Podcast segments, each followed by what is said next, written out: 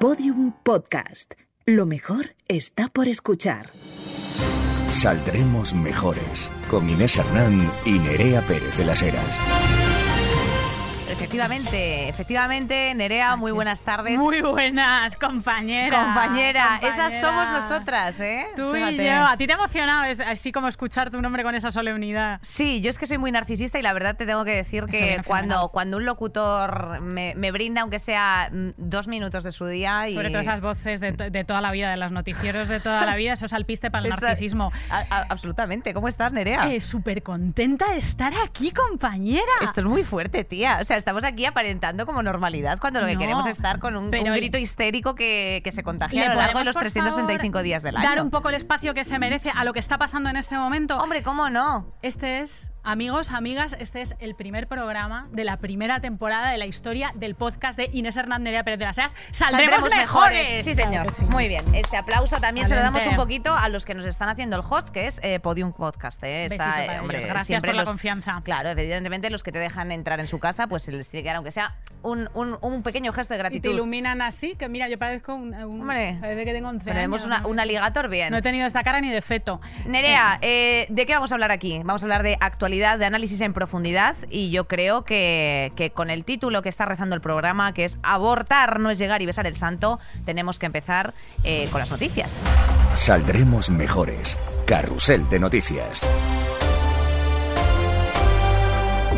Nerea, en estas estamos. Yo te voy a leer este titular que, que, bueno, recientemente, como ya sabes, el, el presidente del gobierno el jueves afirma que en una entrevista a la sexta que el rey emérito debe de dar explicaciones a los españoles eh, por las investigaciones que tiene abiertas por presuntos delitos fiscales. ¿Que son cuántas? Vamos a hacer un repasín de las causas abiertas del rey. Hombre, cariño, claro, dale. Que son nunca sobra. Blanqueo de capitales, eh, una causa contra la hacienda pública y el temita del ah, ave a la meca. De la ave a la meca, hombre, claro, porque ahí a a le gustan mucho los diners y se ha llevado y ha traído. Y además te tengo que decir, Nerea, que no solamente esto, sino que el rey emérito entre el 2008 y el 2012 eh, retiraba 100.000 pavos al mes, ¿vale? O sea, quiero decirte que eso no era como para...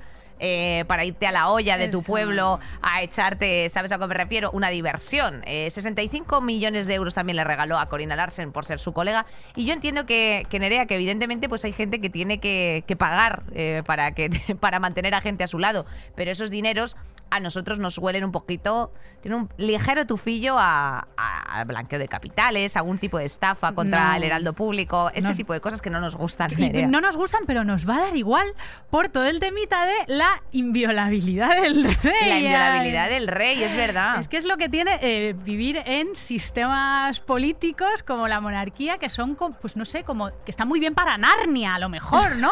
o para El Señor de los Anillos, o para los cuentos de hadas, o para Juego de Tronos, pero es que luego, en la realidad, pues funcionan. Funciona de otra manera. ¿Qué, qué dice el rey regu. ante estas cosas? Lo siento mucho. Me he equivocado y no volverá a ocurrir.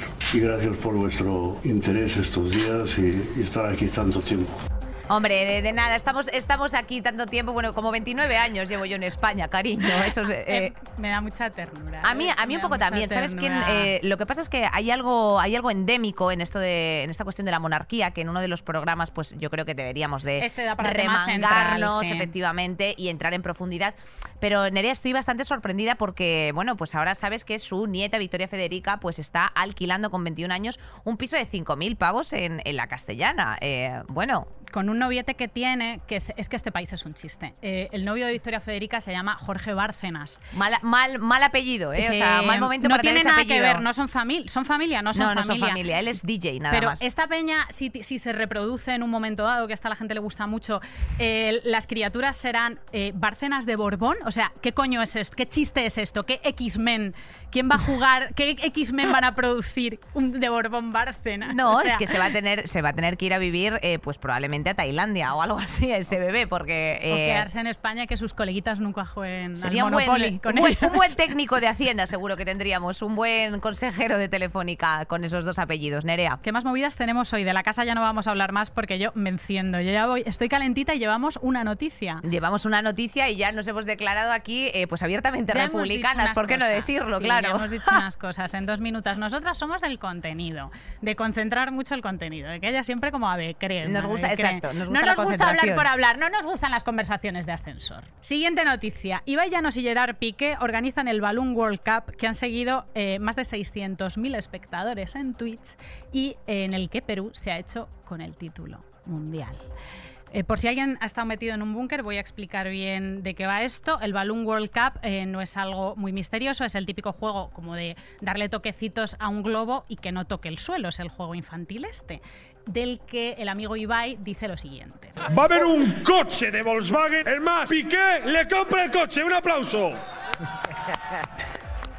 Eh, bueno, tremenda distopía, efectivamente, Nerea. No solamente participaron Volkswagen como patrocinadores de este maravilloso evento, sino que también estaba metido ahí por aventura Amazon, eh, ya sabéis, esta, eh, esta tienda de comercio, de comercio justo, Mentos, eh, Oreo, Yoigo y un larguísimo, etcétera. Eh, Nerea, yo estoy absolutamente impresionada, ¿no? Porque hasta el Comité Olímpico Español celebró en Twitter, efectivamente, que nuestro, bueno, pues nuestro candidato, yo ya lo trato como si Como si, estuviese- esto, como si fuera un de si verdad un esto- deporte olímpico. como si fuese, efectivamente. Y, y bueno, y, el- y yo creo que el propio Ibai Llanos está incluso sorprendido por la situación que está pasando, eh, en la que él ha declarado que, bueno, pues que es verdad que es de globos y que parece una fumada, eh, pero queremos que, que- o sea, quería que la gente representase a su país en este World Cup de globos. Me alegro bastante de que estés tú también flipada porque yo pensaba que no entendía nada porque era vieja, porque, mm, bueno, que lo sepa España, el otro día eh, en casa estuve pronunciando eBay para referirme a Ibai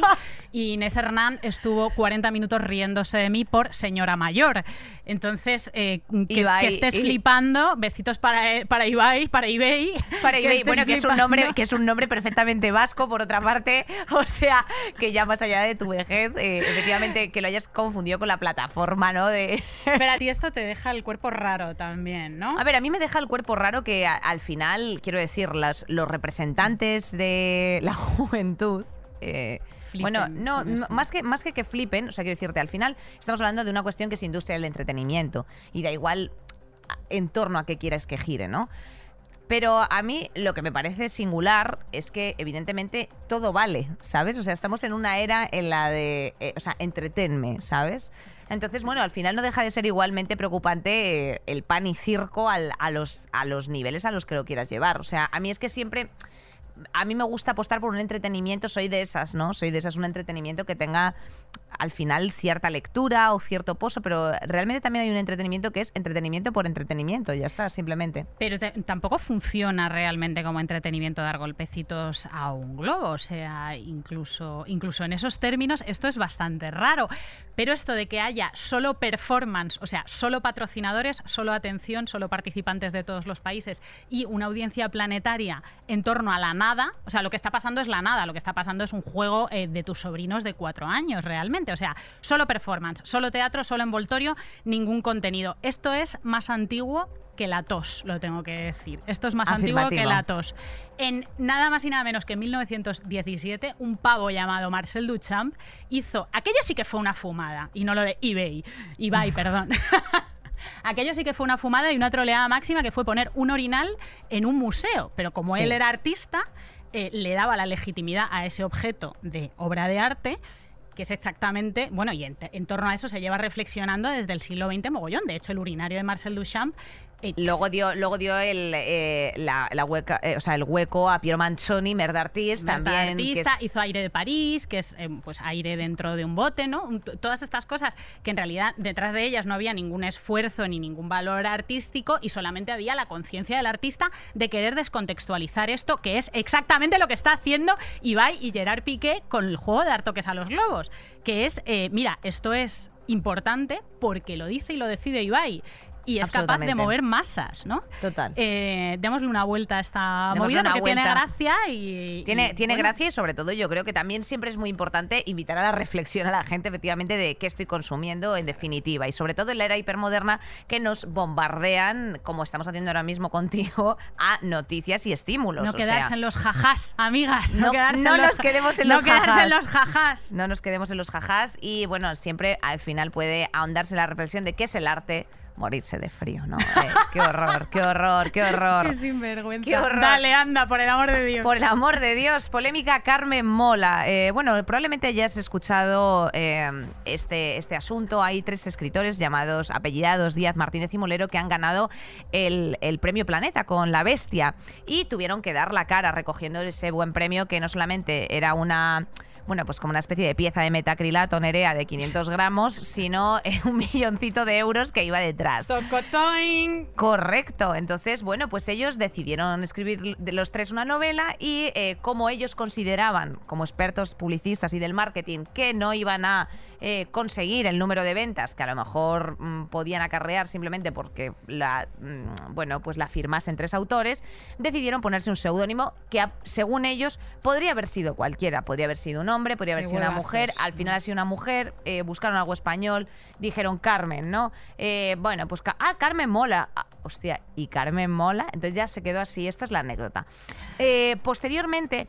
Mm, Cuando les han llamado de. O sea, que decirte, ellos han puesto su, lib- su librillo, o sea, su, su caretilla en Alfaguara, etcétera. Con una biografía, Con según una tengo biografía. entendido. que La, la biografía es: Carmen Mola tiene dos hijos, es profesora en un instituto de Madrid. Entonces ya entre risas ellos han dicho que se han confundido a veces si tenía dos o tres hijos, que ella ha tenido como que ir dando explicaciones de que no quiere revelar cuál es su identidad, porque a lo mejor si eh, habla de cerebros mm, triturados por gusanos y la gente de su colegio, de su centro, la pudiese reconocer. A mí esto personalmente me parece un poco, eh, sí, o sea, el debate no está en torno a que esas personas sean o no eh, válidas escribiendo, sino en que te escondas en el auge del feminismo detrás de un nombre femenino con una identidad eh, y bueno, que te inventes ahí como esa pequeña historieta. O sea, Sí. me parece éticamente un poco laxo. Esa es mi opinión. que no nos la intenten colar. O sea, además cuando subieron de repente, Carmen Mola, un aplauso, tres pavos, Carmen Mola, la travesti más aburrida del mundo, ¿no? O sea, RuPaul, eh, escritor Reis. Eh, claro, o sea, si son publicistas, ellos sabían efectivamente, sabían para empezar cuál es el perfil del, lector, lectora medio español, que es una mujer de 55 años, con estudios universitarios, que se ha enterado de qué va la vaina eh, y que tiene conciencia feminista, con lo cual llega a una librería y ya tiene, o sea, es consciente del sesgo machista que lo impregna todo y ella misma como Total. que intenta luchar contra él. O sea, Total. no solo la eh, estoy hablando de la lectora media y en términos abstractos, pero no solo la lectora media, hay un montón de gente que está empezando a mirar con otros ojos las- cualquier artefacto cultural hecho por una mujer, que es de lo que se están aprovechando estos pavos. Ahí vamos. Ya sabemos por qué las escritoras a lo largo de la historia se han puesto Seudónimos masculinos, para poder acceder a mercados eh, donde, bueno, evidentemente, como ta- tal y como decía Enar Álvarez del otro día, eh, no es que ahora mismo el amor eh, te- esté, no esté de moda, no, es que antes teníamos que estar con una persona porque no podías hacerte una cuenta bancaria por tus propios medios o contratar un seguro médico, efectivamente. Ya suponte la expresión en el ámbito artístico en el siglo XVIII, XIX, o sea, dejemos ya de contar, porque... y hacernos los inocentes. O sea, Hacernos que los sea- inocentes. A mí me parece un eh, escándalo. O sea, me, No, no, me he equivocado. Ay, no, podría haber sido Antonio Pérez. Eh, señores, por favor. Señores, son Eh, ustedes respeto, publicistas, respeto, tienen los cojones de color gris oscuro, casi negro. eh, por favor, lo es sabe, usted, o ya sea, son- está, lo que son ustedes son unos fin. caraduras y se tienen que comer, pues este pequeño bif. Es que, ¿por qué no decirlo, Nerea? O sea, que les den por. no, a ver, tampoco. Que Enhorabuena. besito de luz, ¿eh? También te lo digo, ¿eh? Que igual la novela está bien. Yo he oído a Silvia Agüero, activista, socióloga gitana, que la novela es bastante antigitana, que a lo mejor también hay que darle una vuelta ahora, ¿eh? a Claro, este yo no me la he leído, mira, ¿ves? Yo Ahí no puedo. Pero, pero si tenemos una activista gitana diciendo que la novela es antigitana, lol. O sea, quiero decir, muchos revisionados. Eh, simplemente nos queríamos quedar en, eh, en la parte de arriba, en la espumilla de la cerveza, comentando el tema del, del nombre. Ya Del Masters of Naming. Un análisis forense abre la hipótesis de que los huesos del apóstol, del apóstol Santiago estén confundidos. ¡Chan, chan, ¡Chan, chan, chan! Breaking news. Las lesiones de los restos óseos atribuidos a Santiago, hij- hijo de Alfeo, que conserva la catedral, no son compatibles con las que corresponden a su martirio tal y como narran los textos religiosos. A tomar por culo. Y Madre mía, otra purificación de otra iglesia. Yo no puedo más. Yo, Ay, yo no puedo con tanto ambipur. Oye, un besito también para, para, Para de- desde Toledo. aquí al Deán, a ese Deán que ha dicho que le encantaba la, la canción de Zetangana porque era una historia sobre llegar a Dios a través del amor humano. Eso es un mártir. Ese sí es un mártir. Ese sí es un mártir. Ese señor sí que ha entendido que Dios está en las bachatitas sudadas. Hombre. Si Dios está en alguna parte es en las bachatitas sudadas. Claro que sí. Ahí está, ahí está la verdadera trascendencia. Brava, Nerea, brava. Sí, la verdad es que sí. A mí, yo, eh, una cosa que destaqué el otro día fue que que para poder purificar esa iglesia, el arzobispado de Toledo, antes de nada, ha tenido que hacer una, una reproducción del videoclip de Ateo de Tangana es del, ar- del arzobispado de Toledo, ¿sabes? Y habrán dicho así y le han visto el culo a, eh, a Nati Peluso. Tiro, tiro, tarito, tarito, un buen rato. Entonces hay algo de satisfacción en mí. ¿Qué te crees? ¿Que no consumen porno los, los capellanes o como se llame? Los Viena capellanes. Bueno, son ¿Cómo se pequeños humanitos. Son sí. pequeños humanitos, tía. Se las pequeños sardinas, tienen sus, sus delitos de otro, Tienen otras características que hablaremos en otro momento cuando salten más escándalos. y Son larguísimo, etcétera. humanitos. De La humanidad da asco, eh, Nerea. La humanidad da asco, hay que vivir sin expectativas. Volvamos a nuestros huesos de Santiago que me interesan bastante más que los curas. Es que tú piensas que eh, alrededor de esos huesos se construye uno de los centros de peregrinaje más grandes de toda la cristiandad. Adoro. Y tú dices, ¿a mí qué coño me vienen a importar las reliquias, no? En el mundo contemporáneo. Era. Poca broma, poca broma. El Ibai con Llanos las de la reliquias. época, tía. Las reliquias hablamos de como de trocitos, trocitos Correcto. y pertenencias de santos. Trocitos, lo que te digo, una costilla, un meñique, un, eh, qué sé yo, un prepucio, un trozo de una clavícula, cosas Los, de los esas. cuerpos incorruptos, también luego después, a, a raíz de eso, yo, tía, es una cosa que siempre me, me llama mucho la atención. Yo estuve obsesionada con los cuerpos incorruptos cuando iba a Roma, eh, porque hay varios, o sea, hay varios de obispos, etcétera, que, tía, que son a lo mejor obispos del siglo X, ¿sabes? O sea, del siglo XX, principios del siglo XX, y están tiesos. Es- A ver, son momias. Están vaciadas como la momia de Lenin, ¿sabes? O sea, se vacía, se mete... mm, se ríen dentro y ya está, ¿no? A o sea, en- se hace un tratamiento. Independientemente de No quiero yo restar valor. Independientemente del gore, eh, eh, sobre alrededor de alrededor de las reliquias, lo que se ha viene montando, especialmente en los siglos XVI y XVII, pero como desde mucho antes, es una industria, un intercambio de favores políticos, unas alianzas, relaciones comerciales, chantajes, líos. O sea, las reliquias están como en- de verdad en el centro del eh, protocapitalismo. Entonces, no sé, creo que es, es interesante. El y es- protocapitalismo, por no decir el supercapitalismo, lo que pasa es que era... el eh, protocapitalismo global, que es el- o sea, que tú tenías a lo mejor un trozo, una astilla del pesebre.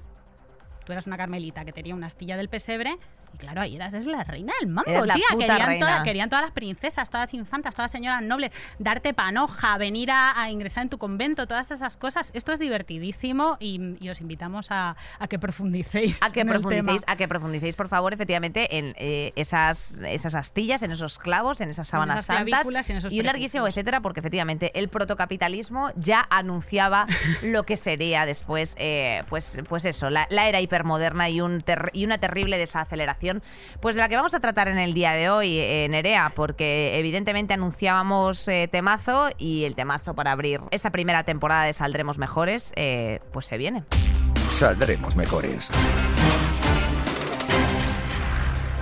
Nerea, ¿cómo me gusta, cómo me gusta este baile que podemos hacer eh, de intro? O sea, porque es que es bailable. No Es- anticipemos, no anticipemos, porque es que esto, está- es que esto quiero darle un poco de misterio, compañera. Yo quiero darle un poco de misterio. Por supuesto. Os vamos a recordar el título de esto. Correcto. Abortarnos, llegar y besar el santo. ¿Qué mierdas pasa? ¿Por qué no podemos sacar de la actualidad este tema? ¿Por qué no hay forma de que no sea actualidad para ti? O sea, esto era actualidad para tu abuela, para tu bisabuela, para- y todavía tenemos que estar dándole vueltas a lo mismo. El otro día, bueno, el otro día yo tenía, eh, hice un Twitch con Íñigo Errejón y, Ay, ¿qué y tal precisa- eso, pues, pues precisamente estuvimos hablando del aborto y decía que le parecía de, de coña, ¿no? Tener que volver a sacar este tema, pero que los derechos nosotros nos que pensamos que son ya derechos adquiridos No, y que ya son derechos conquistados.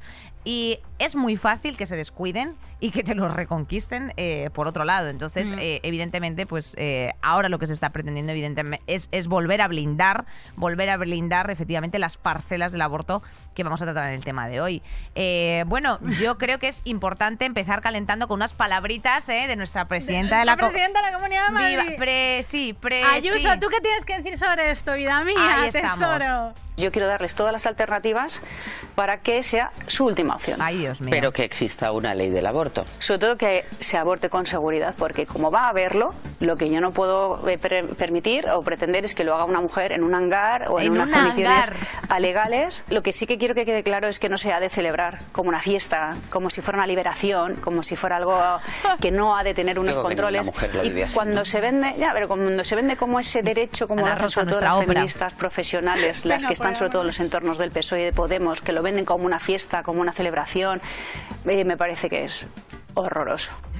Qué Pero vamos confusión, a ¿eh? ver, pero ¿Cuánta- vamos a ver. O sea, podríamos, podríamos simplemente estar una hora eh, haciendo un, un análisis de un análisis Palabra sintáctico, un análisis sintáctico de este mensaje. ¿Qué hace ahí la palabra celebración? ¿Qué hace ahí la palabra hangar, señora? ¿Qué La hace palabra hangar. ¿Qué hace ahí la palabra fiesta? Pero vamos a ver, el aborto no es una fiesta. Eh, depende para quién. O sea, música, música de fiesta, por favor. Ahí está. ¿Cómo no va a ser una fiesta? Mujer tus derechos fundamentales sobre tu propio cuerpo en México. En Argentina, ¿eh? despenalizado también hace En poquito. septiembre, en Islandia hace dos años, Tailandia, Corea del Sur, Irlanda y Chipre en 2018. Besitos para todas ellas, hombre. Alemania, Bélgica, Albania, Rumanía, todas en los 90. Y en los últimos 25 años, 47 países han despenalizado el aborto. Es que. Ah, ah, ah, yu, yu, yu, yu, yu, No, yuso, que yuso, que yuso me da, que yuso me da yuso. Tía, o sea, es, es tremebunda, es tremebunda. A ver, la verdad Pues es que sí, pues evidentemente esta, esta mujer pues debe ser que a lo mejor no lo ha experimentado o que ha visto... eh, ha visto mucho, pues yo qué sé, eh, 13TV. O sea, porque es que yo no sé qué concepto tiene la gente de, de lo que es un aborto, efectivamente. O sea, lapsus lo de los hangares, ¿no? Hostia, lo de los hangares es muy ¿De fuerte porque... la- o sea, de que, eso sí que es distópico, lo de los hangares de aborto, pero que cree que Pues- todas... pues- A lo mejor acabamos en hangares, porque como está la sanidad pública, pero no nos adelantemos, como está la sanidad pública que te derivan todo el rato, igual te acaban derivando a un hangar Bueno. y tienes que hacer ahí, eh, coger número, no sé. Yo, yo precisamente Em. quiero, quiero eh, anticipar que bueno, la, la ley que nosotros tenemos del aborto es de- del año 2010.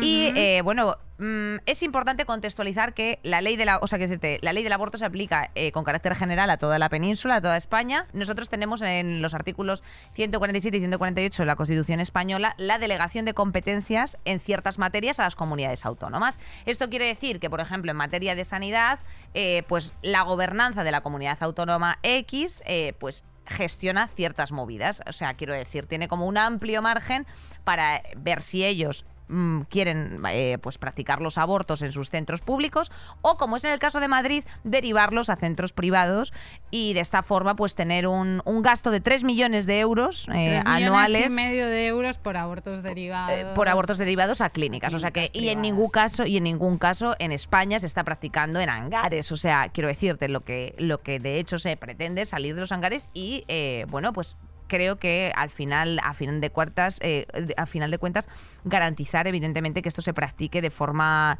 eh, libre, pública y con garantías, tal y como también decía Ayuso por otra parte. O sea, es que ella tampoco, o sea, que decirte, oye Ángeles, pero, pero hay que concretar qué Ángeles estás escuchando. En España el aborto es un derecho, pero no lo parece, porque eh, hay muchísimos obstáculos para recibir esta, esta prestación en la sanidad pública y no solo en la Comunidad de Madrid, sino en muchas otras.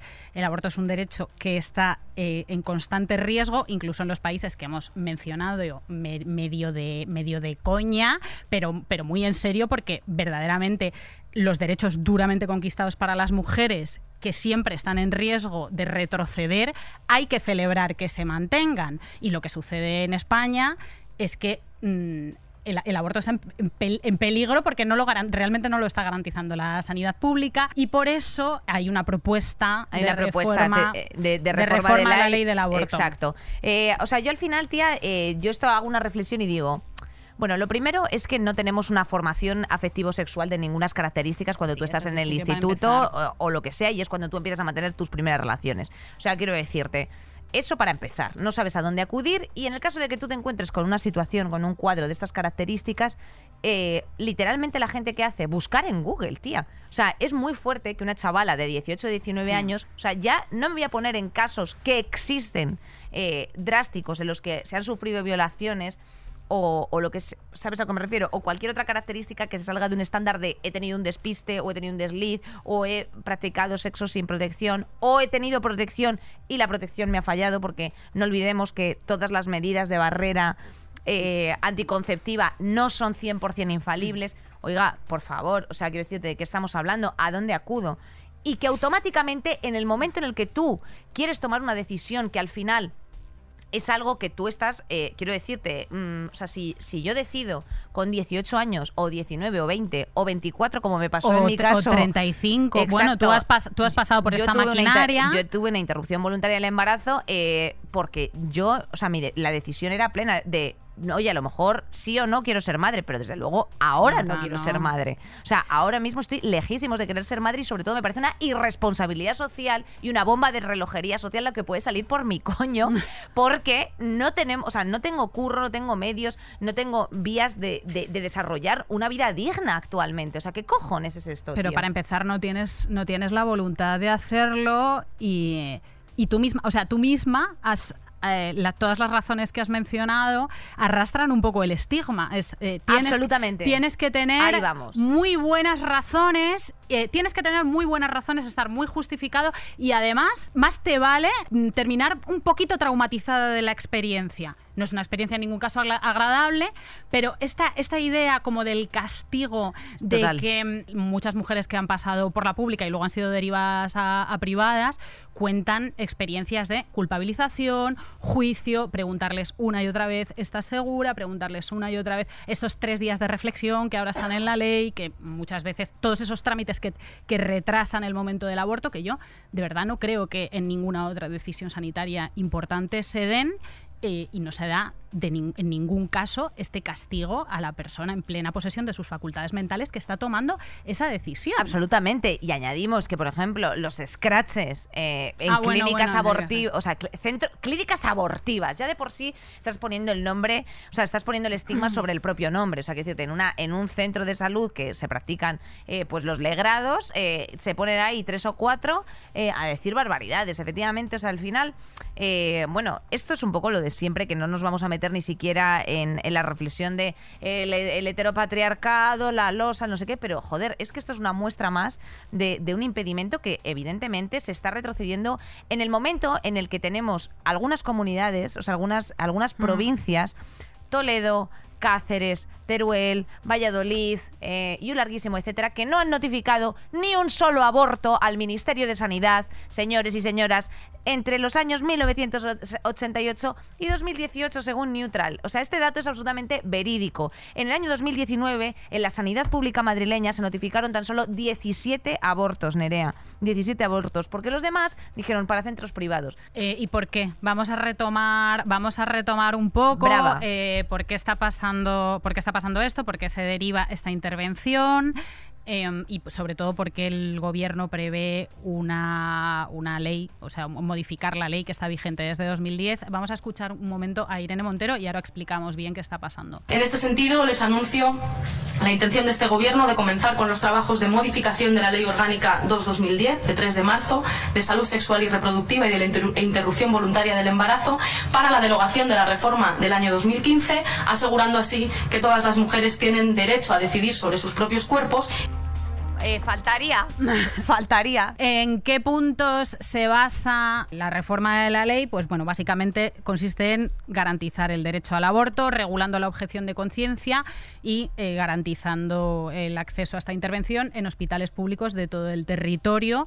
La objeción de conciencia es un derecho fundamental, además es un derecho constitucional, entonces no pueden colisionar esos dos derechos, el derecho a abortar y el derecho a la objeción de conciencia, con lo cual habría que regular que en los centros públicos haya profesionales, haya equipo suficiente como para practicar un aborto en caso necesario si en el equipo hay varios Claro. objetores de conciencia. Claro, la movida que tenemos aquí con los objetores de... O sea, eh, un objetor de conciencia básicamente es eh, aquella persona que encuentra una incompatibilidad ética eh, en su trabajo para realizar lo que sea, ¿no? O sea, por ejemplo, pues los testigos de Jehová no son objetores de conciencia, pero los, testigos de Jehová tenían la movida esta De las que no, de que no se podían, ser. efectivamente, no se podían hacer transfusiones. Pero esto, eh, bueno, el objetor de, o sea, la objeción de conciencia solamente eh, se puede emitir por parte de un personal sanitario, ¿no?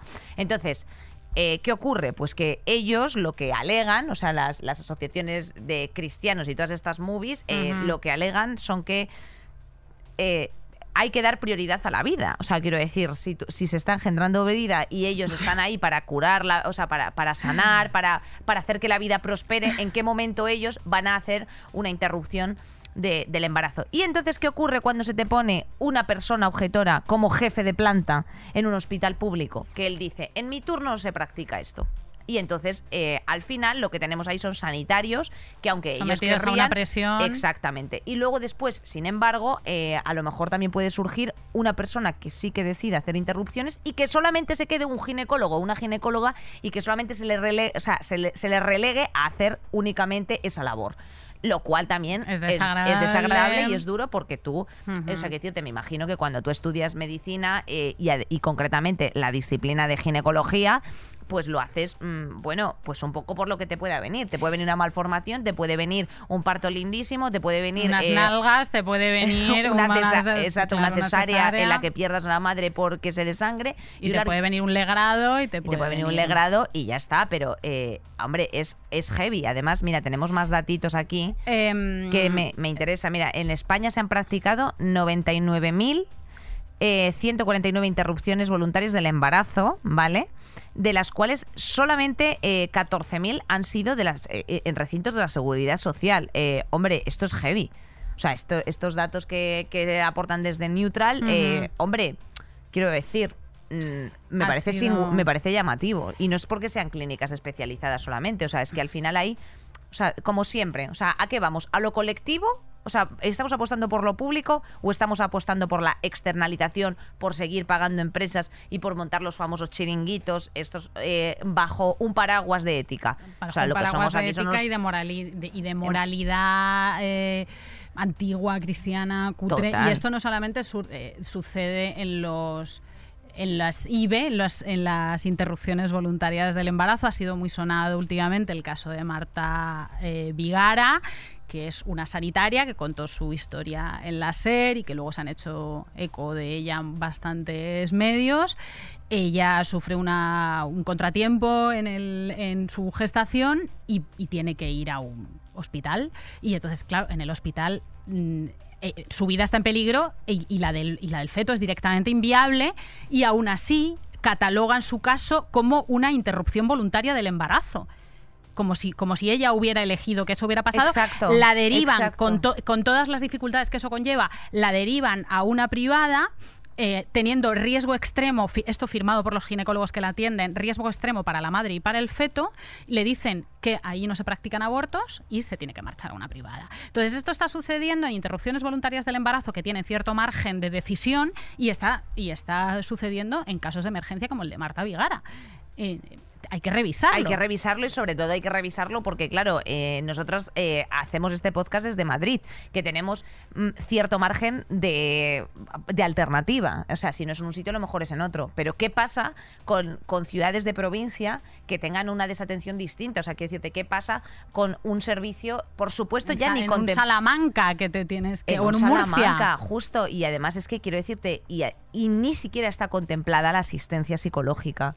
En un proceso que me parece eh, arduo y duro porque al final, eh, insisto, yo creo que nadie te quiere poner en esa tesitura. En el caso de que, o sea, yo cuando me quedé embarazada eh, fue por un cambio de, método anticonceptivo. Evidentemente, si yo estoy utilizando un anticonceptivo per se, no me quiero quedar embarazada y tengo, o sea, tengo ese problema, ¿sabes? Entonces, mi caso fue, mm, bueno, absolutamente aleatorio. O sea, yo acabé en el hospital de Alcalá de Henares de urgencias porque me dolían los ovarios y me dijeron, oye, que Sebas, que, bueno, en paralelo tus ovarios están bien, pero hay esta movida, ¿vale?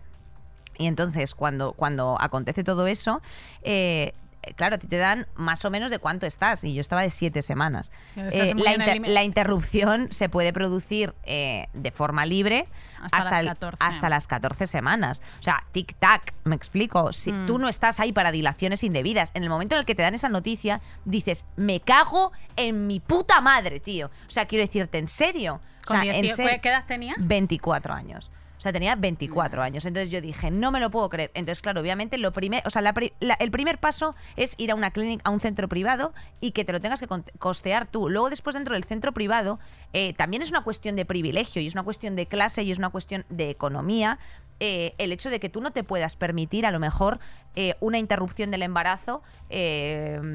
Con una sedación, con algo tan sencillo como una sedación, Es Nerea. más caro, O sea, te están ¿no? haciendo, te están haciendo un legrado, o sea, te están aspirando básicamente el feto y tú estás escuchando esa movida, tía. O sea, quiero decirte, es una cosa con un estrago psicológico durísimo, Mm. durísimo. Y que, evidentemente, la Comunidad de Madrid te plantea tres días por ley de quedarte en tu casa flipando. Bueno, pues tú imagínate añadido esto a, a que tú tengas que ir a tu médico de cabecera que no te coge hasta la semana que viene porque no tiene hueco, que te vayas a- de tu médico de cabecera que él te tiene que derivar a ginecología y que ginecología te tenga que llamar por lo menos la Comunidad de Madrid para, para darte asistencia. Tú, tú, tú, tú, tú, tú, y de pronto te has plantado con dos semanas más con una situación de mierda y, en, insisto, una situación en la que el tiempo juega en tu contra. O sea que la, la, la- la anormalidad que ha soltado por la boca la señorita Isabel Díaz Ayuso me parece gravísimo, pero es que no es la única persona representante de las instituciones Bueno. que dice barbaridades por la boca con el dinero que pagamos todos. Por favor, tenemos otra cosa aquí que, que es heavy. Una mujer puede decidir si se corta el pelo, si se corta las uñas. Claro que sí, ese es su cuerpo, pero es que cuando, cuando has engendrado una vida ya no es tu cuerpo. Eh, o Ahí sea, estamos, o sea, Ortega espe- Smith. o sea, eh, Ortega Smith, Ya no es tu nos- cuerpo, es una serie muy bonita que se llama El cuento de la criada, Ortega Smith. Eso solo pasa ahí, mi vida. Eh, ¿Cómo que ya no es tu cuerpo? ¿De quién es? ¿Del Estado? De repente Es es, tu cuerpo Estado. cuando tiene un coágulo eh, de células que en un momento dado puede o no convertirse en un feto. Pero señor, ¿pero qué coño dice? El nasciturus es un... co- O sea, el nasciturus, ¿eh? O sea, El- bueno, eh, no olvidarse, esto lo llevaba en el programa el, el PP para las elecciones de la Comunidad de Madrid, creo recordar, aquella ocurrencia como de los derechos del bebé no nacido. Sí, el, el- el- el bebé... Sí, El efectivamente. bebé no nacido sí, sí, es un grumo, es un grumo. O sea, eh, me voy a... ter- Y eran ve- ventajas fiscales, Eran ventajas, básicamente. eran ven- ventajas fiscales, no era como eh, de cara a la sucesión, a los derechos sucesorios que eh, se contemplan en el Código Civil, y para evidentemente. desgravar, o sea, ya eras familia numerosa. Ya eras familia, eras numerosa, familia numerosa. Ya eras familia numerosa. Con el pegotón eras familia numerosa, pero, pero ¿qué me están contando? Desde que voy a ir con el grumo a tesorería, le pongo unos patucos al grumo y a ya me vendría bien, en realidad. Nos ¿eh? no nos vendría, no nos vendría ni tan, no nos vendría ni tan mal. Entonces, eh, me bueno, apetece bastante, eh, me apetece bastante hablar de las declaraciones de Luis Argüello, portavoz de la conferencia episcopal. Ay, no, cómo nos gusta la conferencia episcopal aquí en Saldremos. Mejores. De nuestras Em, cosas favoritas junto con Es que me hizo la corona. muchísima gracia y creo que hay gran espacio de reflexión aquí. Lo verdaderamente preocupante es que se considere ultraconservador el oponerse al aborto y sin embargo se considere superprogresista defender al lobo o a la bubilla verde. ¿Cómo no considerar a una especie protegida la vida humana? Pues mire usted, es que yo no soy una bubilla, es que yo pago trimestrales. O sea, es que yo soy una humana con libre albedrío, con capacidad de decisión. Y además como- no como estamos en peligro de extinción, además hijo de sino- puta. Sino, lo contrario. que o somos, sea, las que somos personas- 100 millones de, o sea somos 7 mil millones Somos de humanos en el planeta que sobramos todos que A adopte bubillas, señor que adopte que se calle a bubillas no Tía, Esas las movidas que dicen públicamente Pues, y pues, se quedan Nerea. más anchos de la... Y a, ti, y a ti el cerebro, te lo juro que te hace eh, chiribitas, sobre todo cuando tú has pasado por esta movida. Cuéntame, Inés, que no quiero de verdad que esto se quede, porque esto es importante, esta experiencia. Eh, vas a la privada, te encuentras en la puerta con estos energúmenos, estos energúmenos y energúmenas rezando rosarios, llamándote asesina, eh, con unos pequeños muñequitos de fetos que llevan, que no sé dónde los hacen, o sea, de verdad, ¿dónde está ese distribuidor? Que pare ya, ese distribuidor de pequeños fetitos, ya está bien. Es que a lo mejor, oye, para que la ultraderecha de este país conservadora tuviera un poco de empatía con los menores no acompañados, con los menas, que llaman ellos, habría que hacer muñecos también de plástico, ¿no? De, de silicona.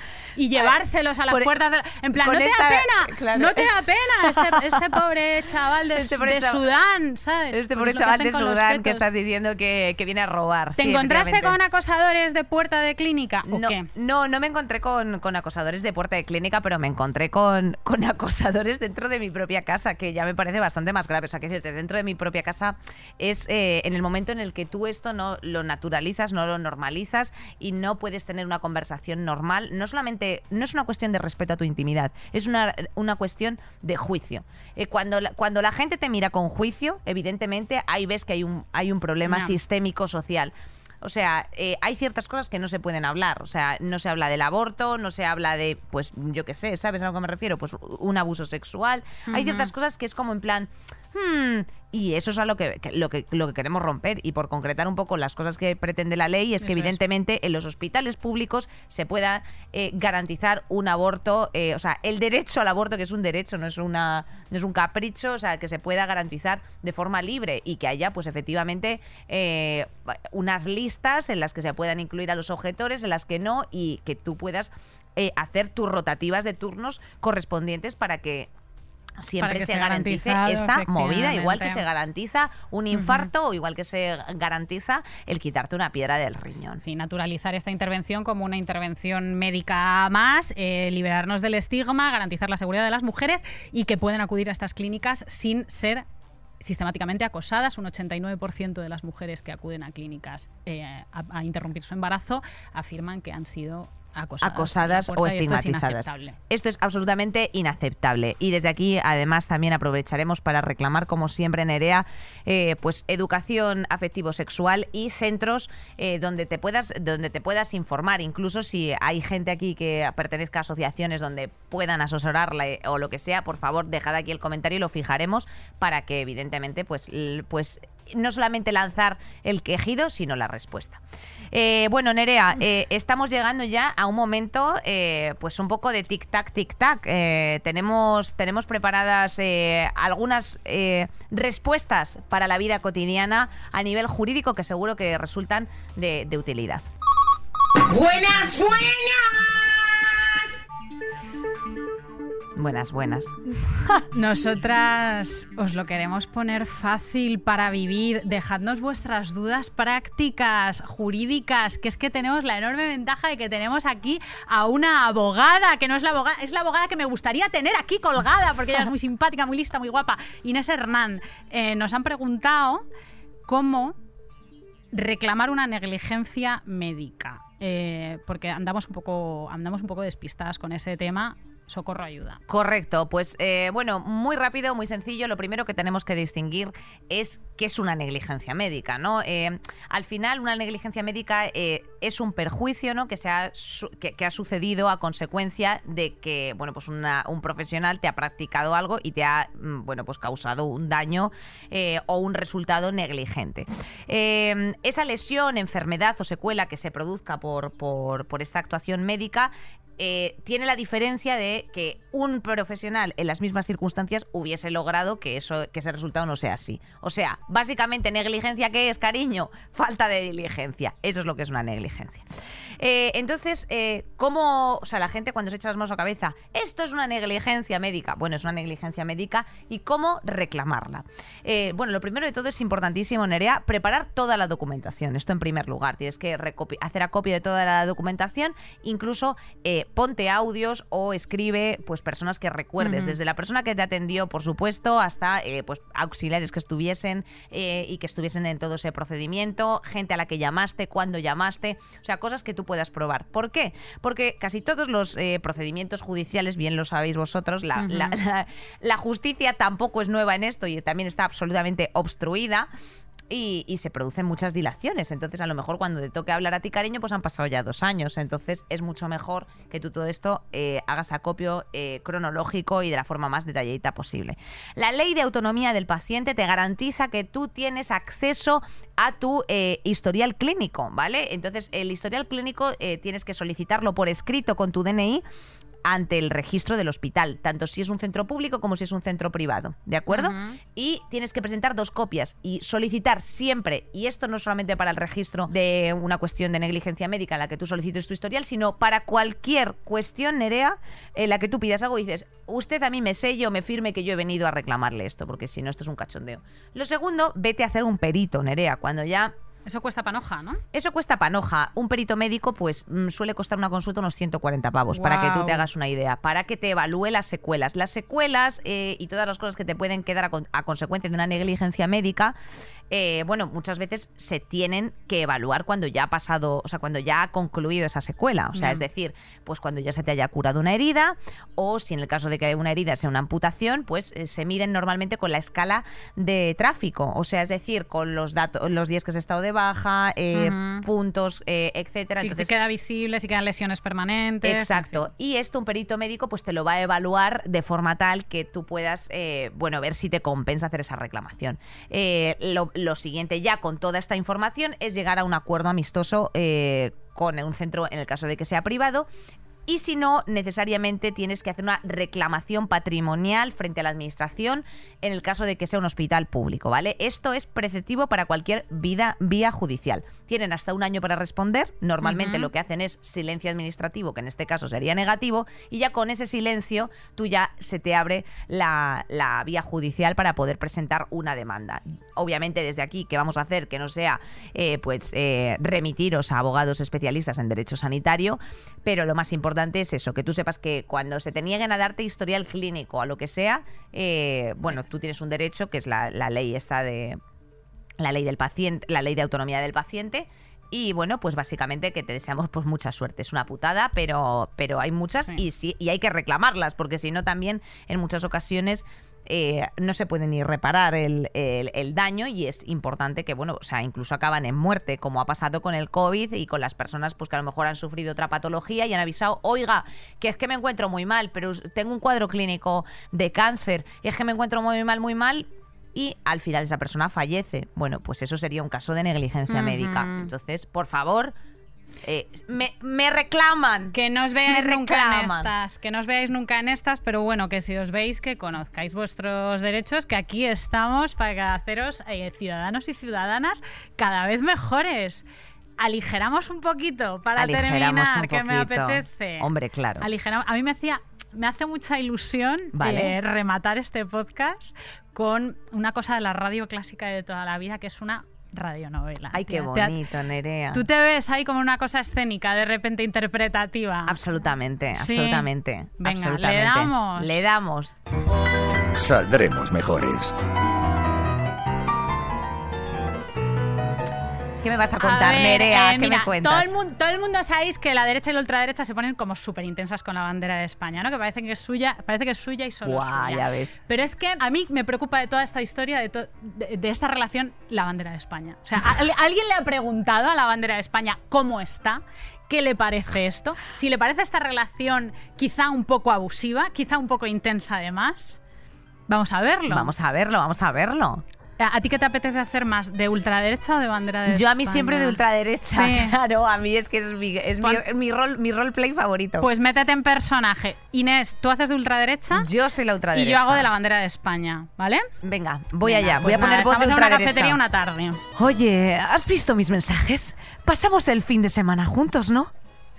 Sí, he visto tus mensajes, pero este fin de semana había quedado con amigos. Quiero decir, eh, me gustaría ver a más gente. ¿Y de las vacaciones has podido decidir algo? No, no, mira, tengo que pensarlo porque es que creo ultraderecha que pasamos demasiado tiempo juntos. Yo necesito un poco de espacio. O sea, que hace tiempo tuvimos una historia intensa, pero es que yo, yo era otra bandera, ¿sabes? A lo mejor hay que pasar página. Eh, mira, eh, me he comprado otra pulsera con tu foto. Otra. Ya lo habíamos hablado con las mascarillas. Es que de verdad que me parece un poco invasivo ultraderecha. Eh, ¿no, ¿no, ¿No te parece que estás sobreactuando un poco? Yo soy tu único y verdadero amor. No vas a encontrar a nadie que te quiera más que yo ahí fuera, bandera de España. A lo mejor deberías ir a terapia porque la verdad es que a mí no sé, a mí es que a veces me gustaría ver otras ideologías, otras corrientes de pensamiento. De eso ni hablar. Mira, eh, te lo voy a decir claro, eh, yo quiero ser una bandera sexy, moderna, como la del Reino Unido que se la ponía una de las Spice Girls. Tú tienes a Marta Sánchez, bandera de España. Que no, que no, que yo quiero ser una bandera que le guste a toda la nación, que la gente no, que la gente le dan ataques de ansiedad cuando me ven. Quiero ser como la Argentina, como la de Italia. Soy tu ultraderecha. Tú para mí eres una grande y libre. Por favor, déjame en paz y vete a terapia. Eh, espe- espectacular. Yo no- ¿Qué relación tienes tú con la bandera de España? Así en una línea. Em, jo, mm, es un Compleja, es, un ¿no? poco es ahora mejor, ¿eh? Después de haber, ahora mejor. Después de haber hecho el psicodrama este, mejor. Mejor, mejor, ¿eh? Mejor. Es que eso, eso es otro temazo, ¿eh? España como, como próximo capítulo de Saldremos Mejores. Id, id sugiriendo. Id, sugi- id sugiriendo porque no vamos a hacerlo todo nosotras. Eh, y bueno, desde luego quienes no lo vamos a hacer porque nosotros somos fieles siervas desde Podium Podcast, eh, este host maravilloso de, de- de- de espacio que nos han dejado para, pues, para hacer nuestras rajadas, Nerea. Nuestra rajadita, que nuestra primera rajadita ha llegado hasta aquí. Ha llegado ¿Tú has hasta salido aquí. mejor? Hemos salido mejor. Sí, ¿no? Yo salgo mejor. un poquito mejor. Yo salgo un poquito esto es, mejor. esto es terapia, terapia guay, Qué tía. gusto, qué o sea, ha sido una pues terapia bastante, mm, ¿sabes? Espero que vosotros y vosotras salgáis mejor. salgáis mejor y, y- vuestras cosas, y nos si no efectivamente eh, aquí os leemos os, os- os escuchamos no pero os leemos con atención y eh, cada miércoles a las 7 de la tarde pues en todas tus plataformas en tu YouTube ponnos nuestros tus comentarios y mándanos muchos besitos. Eso es muy importante para nosotras también Nerea. Pues ha tocado su fin Nerea ha tocado su fin así que qué mejor que cerrar con, con una frase de Yolanda Díaz. Señor García Egea le voy a dar un dato hasta el miércoles Hasta la semana que, viene. Chao, chao. Saldremos mejores. Con Inés Hernán y Nerea Pérez de las Heras. Todos los episodios y contenidos adicionales en podiumpodcast.com y en nuestra aplicación disponible para dispositivos iOS y Android.